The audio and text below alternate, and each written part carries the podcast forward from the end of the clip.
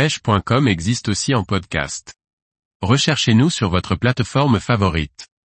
Grande marée et kayak, cueillette de coquillages et crustacés. Par Paul Duval. Le kayak est l'outil idéal pour aller faire une belle cueillette sur l'estran.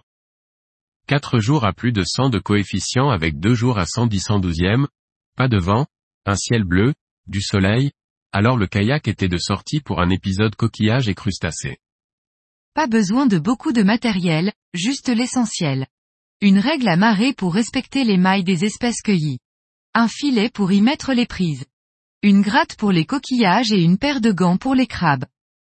Bien sûr, on n'oublie pas le kayak et le gilet ainsi que le casse-croûte pour passer un bon moment avec les copains. Le premier jour, il y a 110 de coefficient, j'y vais avec un copain qui effectue sa reprise sur l'eau après une blessure au ligament croisé, rééducation active en somme. Nous en profitons pour pêcher un peu avant que l'estran ne se découvre. Nous ferons quelques barres et macros. Comme la marée est vers les 13 heures, nous prenons notre casse-croûte avant de commencer la cueillette. Les cibles du jour seront essentiellement les crabes dormeurs. C'est la bonne saison sur l'estran breton, mâles et femelles se réunissent pour préparer la saison de reproduction qui aura lieu plus tard dans l'automne. Leur reproduction est un peu particulière. La femelle mature arrête de se nourrir. Le mâle se tient près d'elle et attend qu'elle mue, lorsqu'elle est prête à muer, il lui monte dessus. Après la mue, elle est réceptive et c'est à ce moment que la copulation se produit, souvent de nuit et cela peut durer plusieurs heures. Pour nous cueilleurs cela permet de choisir les plus jolis spécimens mâles, il y a bien souvent environ 5 mâles pour un femelle. Les femelles restant sur l'estran, c'est important si l'on veut que cette ressource continue d'exister. J'en profite aussi pour faire une formation crabe dormeur aux collègues qui ne connaissaient pas trop les habitudes de cette espèce. Le deuxième jour, je suis sur l'eau avec un de mes fils et un autre collègue.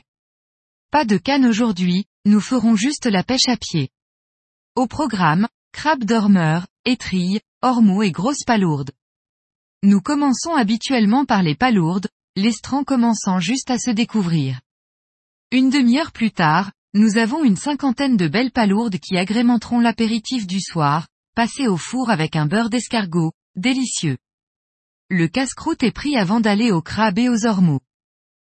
La cueillette de l'ormeau est de nouveau ouverte à compter de ce 1er septembre, la maille étant toujours à 90 mm et le quota de 20 par personne, largement suffisant pour se faire plaisir. Nous en conserverons une dizaine, mais de belle taille, entre 95 et 120 mm pour les plus gros. Nous faisons aussi notre cueillette de dormeurs, une dizaine de gros mâles qui seront mangés le soir même, en famille, après les palourdes. Le troisième jour, je consacre ce coefficient de 107 aux crevettes bouquets, là aussi, c'est la bonne période. La crevette ayant terminé sa ponte, nous trouvons très peu de crevettes grainées. En une heure, je ramasserai 500 grammes de jolis bouquets, un délice aussi. Nous avons également trouvé pas mal de coquilles Saint-Jacques, la plus grosse mesurée faisait 15 cm, nous les avons bien sûr laissées en place. Le prélèvement sur cette espèce n'est autorisé que le premier du mois prochain, nous reviendrons.